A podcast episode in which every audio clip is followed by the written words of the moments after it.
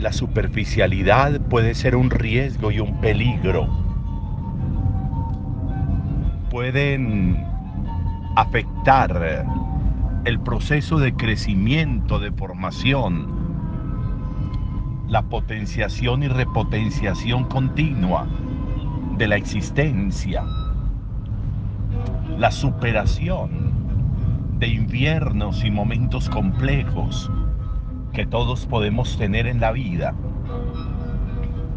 La superficialidad puede impedir que nosotros no podamos mirar con profundidad donde podríamos encontrar el camino para retomar la existencia, para retomar la vida. La superficialidad es aquello que hace que nosotros perdamos nuestro yo para sumergirnos en una cantidad o en una manera informe de existencia. Es decir, donde no hay una diferenciación de corazones, de personas, de historias, de procesos, de búsquedas, de crecimiento continuo y continuado. La superficialidad es aquello que hace que yo no esté en capacidad de detenerme y observar cómo voy, de detenerme y observar qué tan conveniente puede ser que yo siga, que yo continúe haciendo esto o aquello, copiándole a esta persona o aquella, a esta situación o aquella, rumiando culpas. Que yo no sea capaz de detenerme para meditar en eso. Y de nuevo saber tomar las decisiones existenciales importantes. A veces somos muy buenos para decisiones frente a los demás o con los demás, pero regulares o malos para decisiones personales y porque como a veces conocemos más lo de afuera que lo de adentro, y porque como a veces nos cuesta silenciarnos para vernos, y porque como a veces por vivir hablando hacia afuera, no hablamos hacia adentro. Es decir, nos cuestan los diálogos personales, nos cuesta sentarnos a hablar con nuestro yo nos cuesta sentarnos a hablar con nosotros mismos de nuestras experiencias, gratificarnos y felicitarnos, corregirnos y a veces hasta regañarnos. Y si eso yo no lo hago conmigo, con mi propio ser, entonces me va a comer la superficialidad porque voy a terminar haciendo incluso simplemente lo que hacen los demás, simplemente por copiar, sin saber, sin entender la conveniencia. Lo que le es útil a una persona no necesariamente me es útil a mí. Soy distinto, soy diferente. Muchas veces lo hemos meditado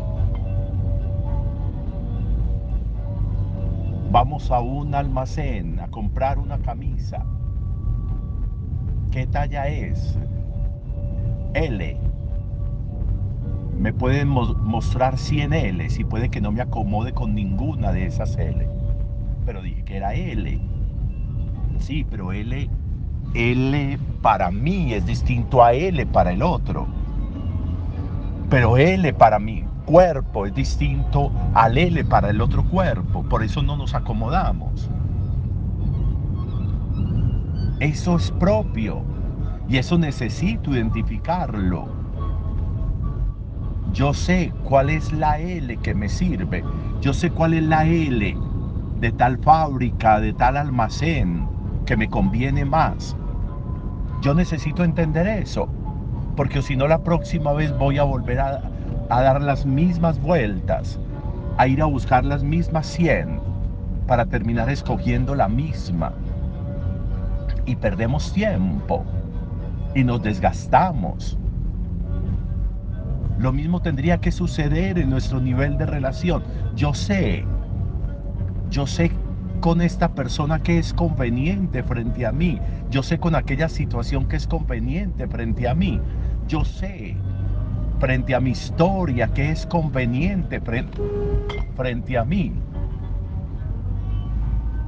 Necesito en ese conocimiento propio personal, fruto de un detenerme, de un mirarme, de un conversar conmigo. Es interesante ver lo que Jesús hace con los discípulos. Están fatigados, están cansados. Vengan, descansen. Vengan, siéntense. Vengan, coman. Vengan, duerman ¿Es mucho el ajetreo? Sí. ¿Son muchos los movimientos? Sí. Pero mientras más movimiento y más ajetreo en la vida, más reposo y contemplación personal y revisión y evaluación personal deberíamos tener. No sumergirnos en la superficialidad de un tiempo que ni se distingue, de unas acciones que ni se distinguen. Hacemos una cosa y empatamos con otra Muchas veces incluso un día y empatamos con otro. Y sábado es como lo mismo que miércoles y domingo es como lo mismo que martes.